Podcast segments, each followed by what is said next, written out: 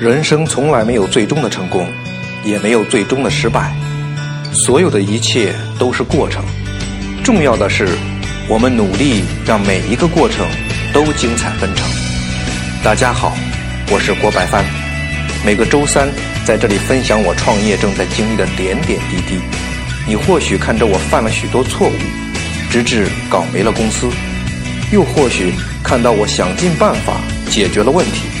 取得了一点一滴的进步，无论如何，你总有所获。你好，我的朋友，我是你的朋友郭白帆。呃，今天就说说我们的第一个纪录片的事儿吧。其实本来打算第一个就先拍那个啊蓝鲸的工厂，就是那个奥地利蓝鲸嘛。呃，但是了解了一下才知道啊，他们在咱们中国的这个工厂。其实只生产这个，呃，最初的原材料，呃，实际这个纺纱啊是交给中国的客户，啊，也就是他卖给中国的工厂，然后呢，这个中国的工厂再把这个纱再织成布，所以呢，我们第一个就，呃，先拍这个南京的客户，呃，纺织厂。本周一呢，我我我已经带着这个摄影师啊到了工厂，啊。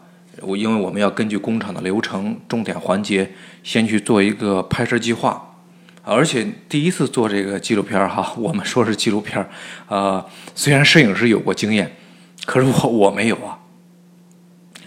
你说为什么要就是折腾这个东西呢？啊，其实就是为了宣传啊。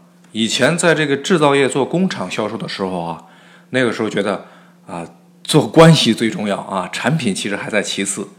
呃，现在做了这个消费品，面向的都是这个啊广大的陌生的消费者。那产品当然很重要，但是宣传也很重要。你否则的话，没有人知道你，你就不会有销售，是吧？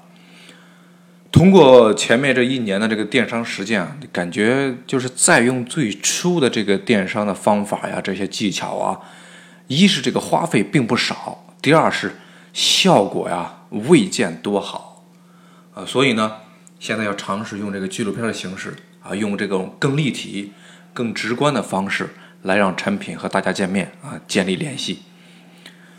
我自己分析了一下啊，说为什么现在这个视频啊，你说无论它是十五秒的非常短的视频，还是说几分钟或者十几分钟的视频，受众为那么多，呃，对吧？那么火，呃，还是用我当初做工厂销售的这个经历来对比说明一下。呃，你比方说，我去开发一个新客户啊，当时如果先写一封邮件去联系客户，往往啊这个效果非常微弱啊。也许这个邮件写过之后，你发出去之后石沉大海，没有任何回音。如果你打个电话跟这个呃客户联系呢，啊，至少呢是有了呃开始有了互动啊，一问一答，呃不单单是自己的信息。讲出去啊，还有对方的信息马上回馈，可是呢，这只能是建立上的联系啊，但往往呢难以有什么更深入的这种关系。那么，如果你去直接当面拜访呢，那当然，当面的拜访，信息交流就更加的多维度啊，时间、空间都更充足，双方的这种嗯交互呢。也更加的丰富，你有语言呢，有表情啊，有感情的传达呀，啊，甚至有所谓的这个磁场感应啊，对吧？说到这里呢，其实现在的视频对于受众就相当于我当初对客户的当面拜访，啊，人家能从这个视频中更全面、更立体的了解你，啊，不是有一句话说“百闻不如一见”吗？啊，当然，如果是直播，除了这个更全面、更立体、更生动。还有了这种即时的互动啊，其实这就是一种跨空间的这种当面拜访，对吧？所以啊，说这种社交啊，还是需要温度的。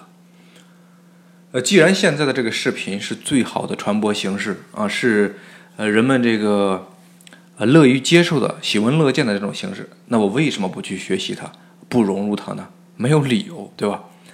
啊，其实现在呃应该说。这种 决定，这种反思啊，还不能说太晚。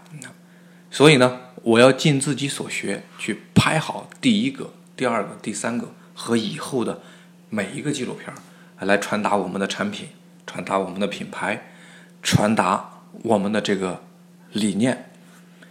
我们这个纪录片呢，就会在我们的公众号啊，先是先发布在我们的公众号上。